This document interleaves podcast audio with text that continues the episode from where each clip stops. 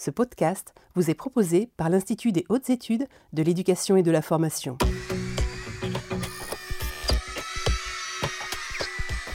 Bonjour et bienvenue dans la saison 2022-2023 des podcasts du film annuel de l'Institut des hautes études de l'éducation et de la formation.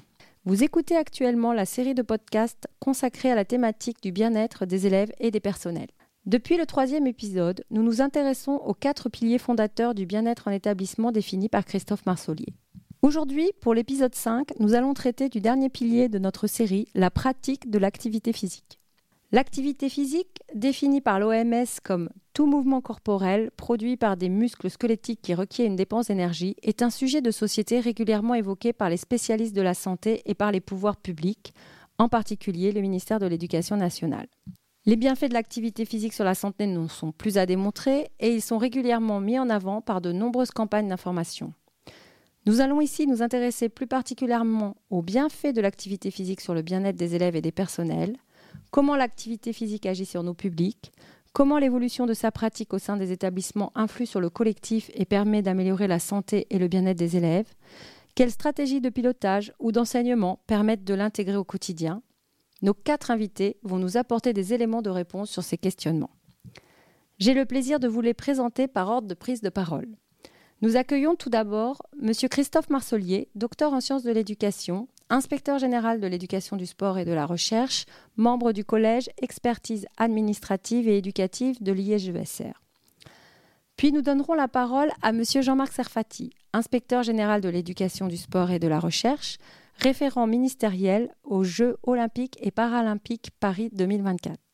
Nous écouterons ensuite Pauline Poincé, proviseure du lycée d'application de l'École normale nationale d'apprentissage, lycée des métiers de la structure métallique de Saint-Denis, dans l'Académie de Créteil, experte associée de l'IH2EF et auditrice du cycle des auditeurs cette année. Et enfin, nous aurons le plaisir d'accueillir Clémence Sorniard, enseignante en CE2 à l'école Paul Bert de la commune de Nogent-sur-Marne dans l'Académie de Créteil. Monsieur l'inspecteur général, pouvez-vous évoquer l'intérêt que représente la pratique de l'activité physique pour favoriser la mise en place du bien-être en établissement scolaire?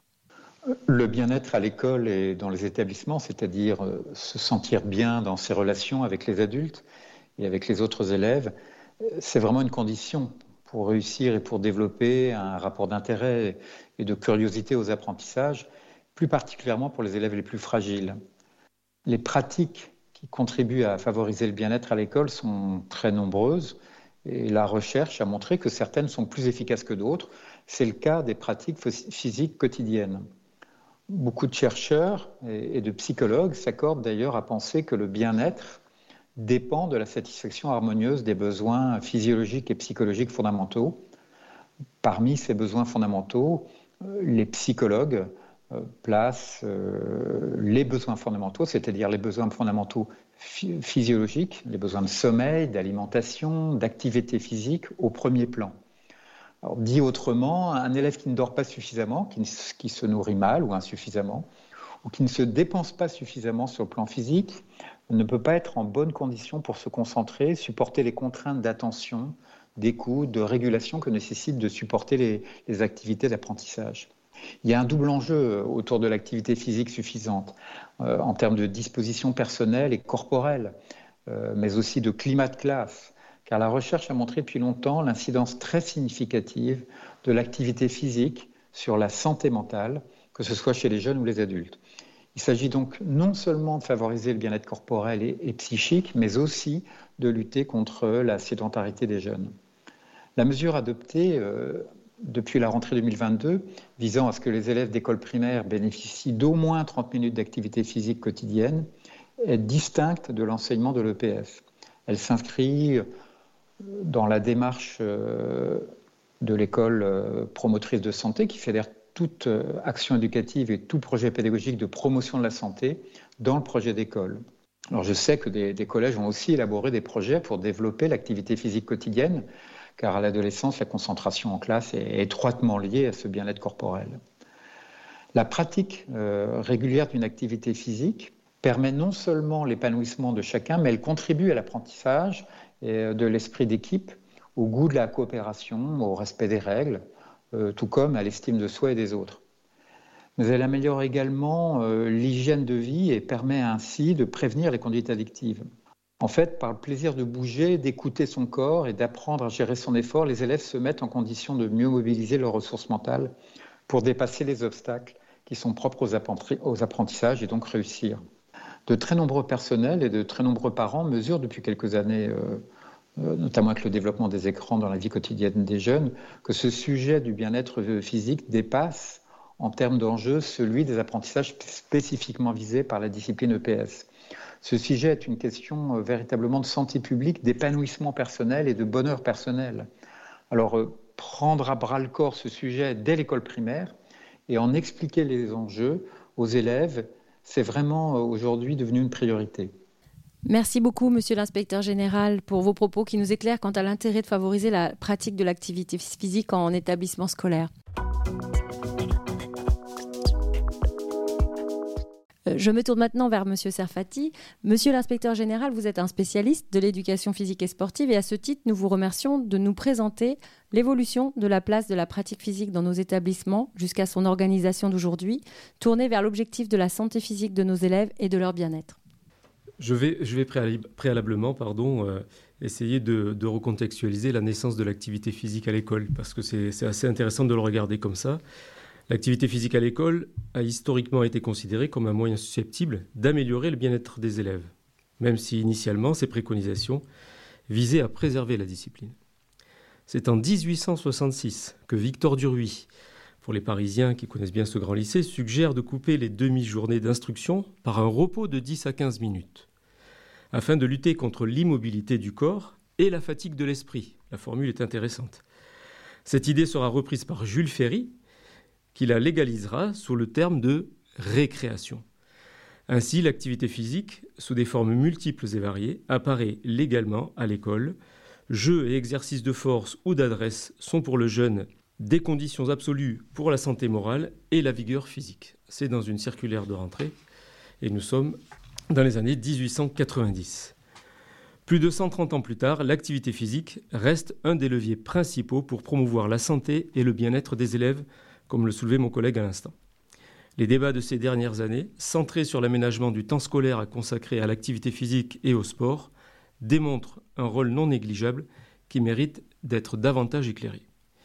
Et je vais vous l'éclairer en, en vous donnant l'actualité de la problématique de l'activité physique.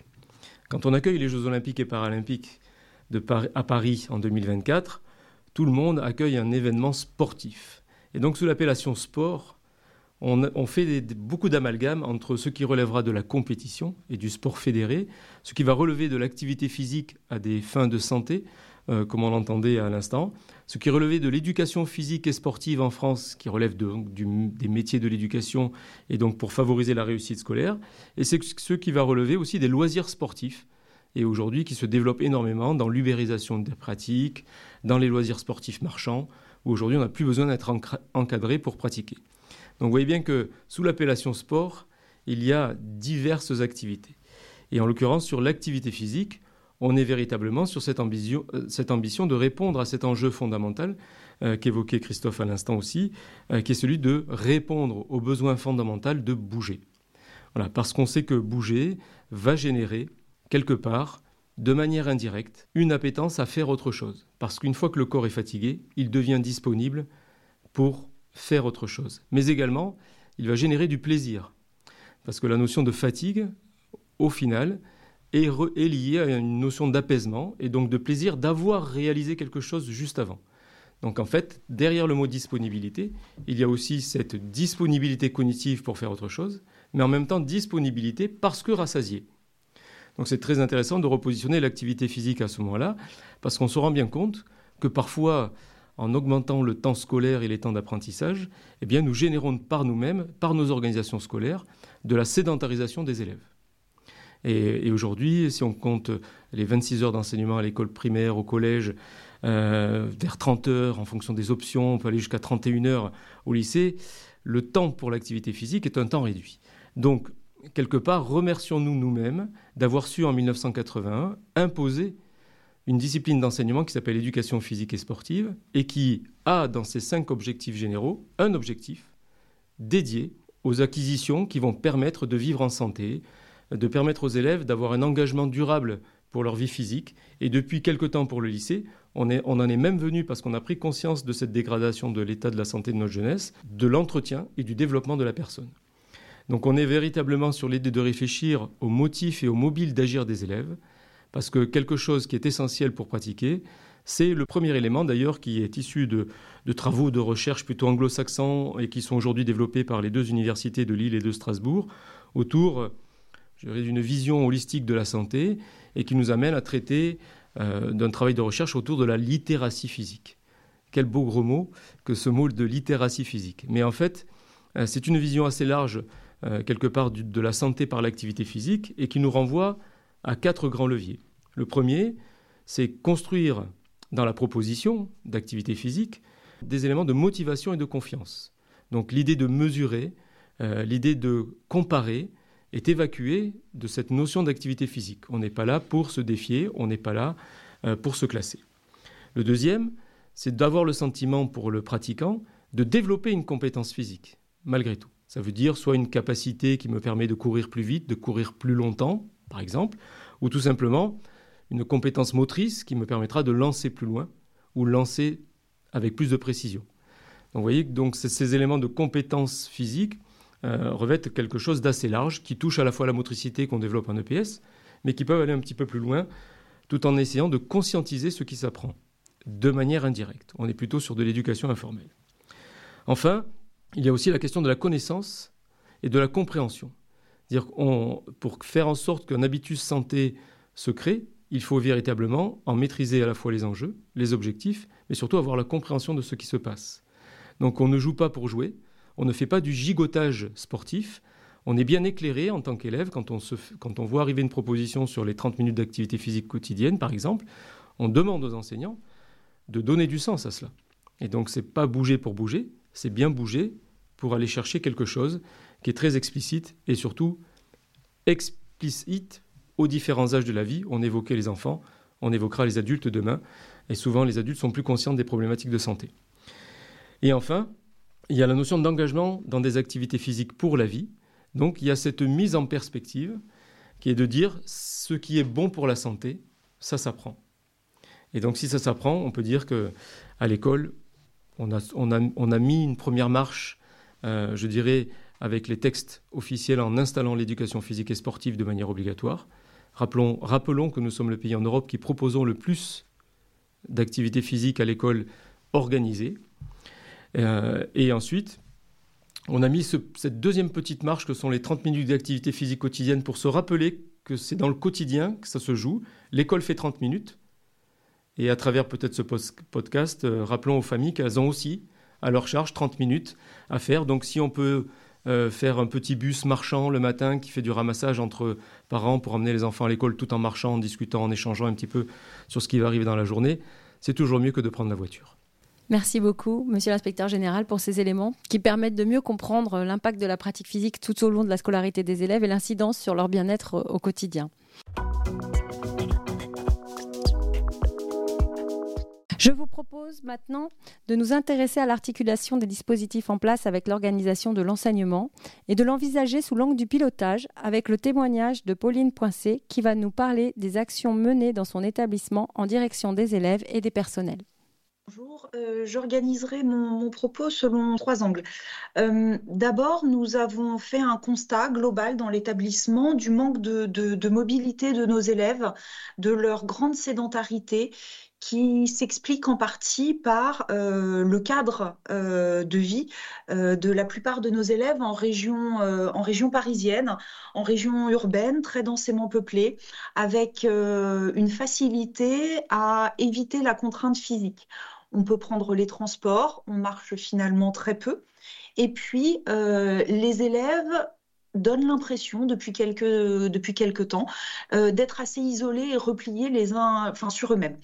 Euh, on a donc fait le choix, en lien avec le projet académique 2020-2024 de l'Académie de Créteil, euh, dont une des priorités sur le troisième axe concerne l'ouverture au monde par les arts et par les sports, euh, d'essayer de mettre en valeur les activités physiques dans l'établissement, d'une part pour les élèves et d'autre part pour, pour les personnels. Alors en termes de pilotage, nous avons fait le choix d'impliquer les élèves élus au conseil de vie lycéenne pour l'organisation de plusieurs moments dédiés à la pratique sportive au sein de l'établissement euh, à plusieurs moments de l'année. Cette année, en l'occurrence, ça a pris la forme euh, d'organisation de journées Enfin, plus précisément de demi-journées, de tournois ouverts à tous les usagers de l'établissement, que ce soit les personnels, quel qu'il soit, personnel d'éducation, personnel administratif, euh, personnel de la collectivité euh, de, rattachement. Donc la participation à des tournois thématiques et sportifs. Le dernier en date a eu lieu vendredi dernier. C'était un tournoi de football. Euh, organisé sur le terrain municipal qui opposait différentes équipes. On a également fait le choix, en termes d'instance, de piloter euh, le comité d'éducation à la santé, à la citoyenneté, à l'environnement, le CESCE, e, euh, sur la thématique cette année d'un forum euh, qui aurait pour thème général les bienfaits de l'activité physique sur la santé en général. Nous avons organisé durant deux jours euh, un forum sous forme de stand qui permettait aux élèves de circuler pour avoir, par exemple, des quiz sur l'activité physique, des parcours de crossfit décomposés sur des temps assez courts. Euh, nous avons également sollicité nos partenaires institutionnels, municipaux et extérieurs euh, sur la santé de nos élèves nous nous sommes rendus compte que beaucoup d'entre eux n'avaient pas vu un médecin, un dentiste depuis, de, depuis parfois euh, de fort nombreuses années.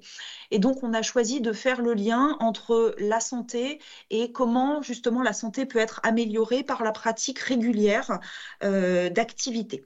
C'est en impliquant les élèves sur le choix des ateliers, le choix des interventions, le choix des, activités physiques, sportives et artistiques euh, de ces forums et de ces tournois que nous avons réussi à impliquer un maximum d'élèves. On s'est dit que faire une entrée par les élèves pour les élèves aurait davantage de sens pour répondre à leurs problématiques d'adolescents qu'imposer une vision d'adulte sur l'activité physique. C'est la première partie de, ce que nous déclinons au lycée de l'ENNA. Sur la deuxième partie, c'est un lycée professionnel, un lycée professionnel industriel qui forme des élèves au métier de la chaudronnerie, de la métallerie, de la menuiserie aluminium vert, de l'électrotechnique et de l'électronique. On peut voir parmi nos élèves une immense fatigue lorsqu'ils reviennent de leur période de formation en milieu professionnel. On a donc décidé, pour les préparer le mieux possible à la différence de rythme qu'il existe entre le temps scolaire et le temps en entreprise, on a décidé de mettre en place des ateliers qu'on a baptisés posture professionnelle. On a sollicité l'école de masseur kinésithérapeute de Saint-Ouen pour faire intervenir les étudiants en direction des élèves d'une part, pour leur apprendre les bons gestes, la bonne posture, plier les genoux plutôt que baisser le dos pour ramasser quelque chose de lourd qui se serait trouvé au sol, comment être face à un écran d'ordinateur pour nos élèves en bac système numérique, afin d'essayer d'obtenir, euh, si ce n'est un bien-être, en tout cas une moindre pénibilité des tâches qui sont attendues d'eux lorsqu'ils sont, euh, dans le champ professionnel. L'expérience a été particulièrement concluante et donc on a décidé en complément de développer ces interventions de l'école de kinésithérapeute en direction des agents de la collectivité de rattachement euh, qui souffrent aussi physiquement de la pénibilité de, des tâches qui leur sont, confiées. Ça a fonctionné très bien puisqu'on va essayer de pérenniser ce dispositif pour les années, pour les années à venir. Et puis enfin, pour terminer, sur le troisième axe du pilotage des activités sportives, euh, le lycée de l'ENNA essaye tous les ans d'ouvrir les élèves à des perspectives un petit peu inconnues en termes de mobilité. On a constaté que nos élèves sont très sédentaires, encore une fois, mais cette fois euh, par un manque de mobilité géographique. Et donc, on essaye d'ouvrir leur connaissance du monde extérieur en l'alliant à des pratiques sportives. Pour donner quelques exemples, nous organisons un voyage au sport d'hiver dans les Alpes pour tous les élèves volontaires de l'établissement, en aidant les plus fragiles d'entre eux à pouvoir s'inclure dans, dans, ce projet. cette année, les élèves sont partis à Châtel une semaine découvrir le ski. Et puis, nous avons, autre exemple, organisé au printemps, depuis plusieurs années déjà, un voyage en Normandie qui euh, fait le lien entre activités sportives et découverte de lieux liés au champ professionnel, en l'occurrence pour nos CAP électriciens. Euh, les élèves ont pu euh, randonner dans la baie du Mont-Saint-Michel, pratiquer des activités de char à voile sur les plages autour d'Avranches et ainsi concilier la découverte de paysages dont ils ignoraient jusqu'à l'existence pour certains, et l'enrichissement de, leur, de leurs compétences professionnelles. Et enfin, étant donné le, contexte euh, de fragilité des publics accueillis au sein du lycée de l'ENNA, le conseil d'administration, sur ma proposition, a acté la gratuité pour tous les élèves du lycée de l'inscription à l'association sportive afin de toucher un maximum d'élèves et encore une fois, les professeurs d'EPS qui mènent euh, les activités de l'association sportive sont particulièrement moteurs pour encourager les élèves à participer, que ce soit sur le mode de la compétition ou de la pratique du sport loisir. Merci beaucoup, Madame Poincé, pour ce témoignage qui nous donne des pistes d'action et de réflexion. Je me tourne maintenant vers euh, Clémence Sorniard, euh, qui est à distance au téléphone et que nous remercions beaucoup euh, d'avoir pris le temps de nous retrouver sur ce, temps de podcast, d'enregistrement de podcast. Elle aussi, elle apporte son témoignage d'enseignante sur la mise en place très concrète de l'activité physique au sein de son enseignement et de l'activité physique quotidienne depuis ces trois dernières années. C'est à vous, merci Clémence. Oui, bonjour, merci de votre invitation. Euh, eh bien voilà, moi, euh, l'activité physique, c'est, mon domaine d'expertise, c'est là où je me sens le plus à l'aise et euh, pour moi, l'activité physique est essentielle dans le développement de l'enfant, puis pour, son avenir d'adulte. Euh, donc j'ai été tout de suite très motivée euh, pour, euh, pour appliquer ces 30 minutes de sport euh, quotidiennes dans, dans, les apprentissages. Et donc, dans un premier temps, je me suis fortement appuyée sur les fiches qui ont été élaborées par l'Académie de Créteil. Voilà, je les, je, les, je les ai à peu près toutes testées. Et puis, euh, à force donc de, de continuer dans l'année, je me suis je me suis retrouvée face à un petit problème, un petit dilemme, c'est que on a un gros programme euh, à, à, transmettre.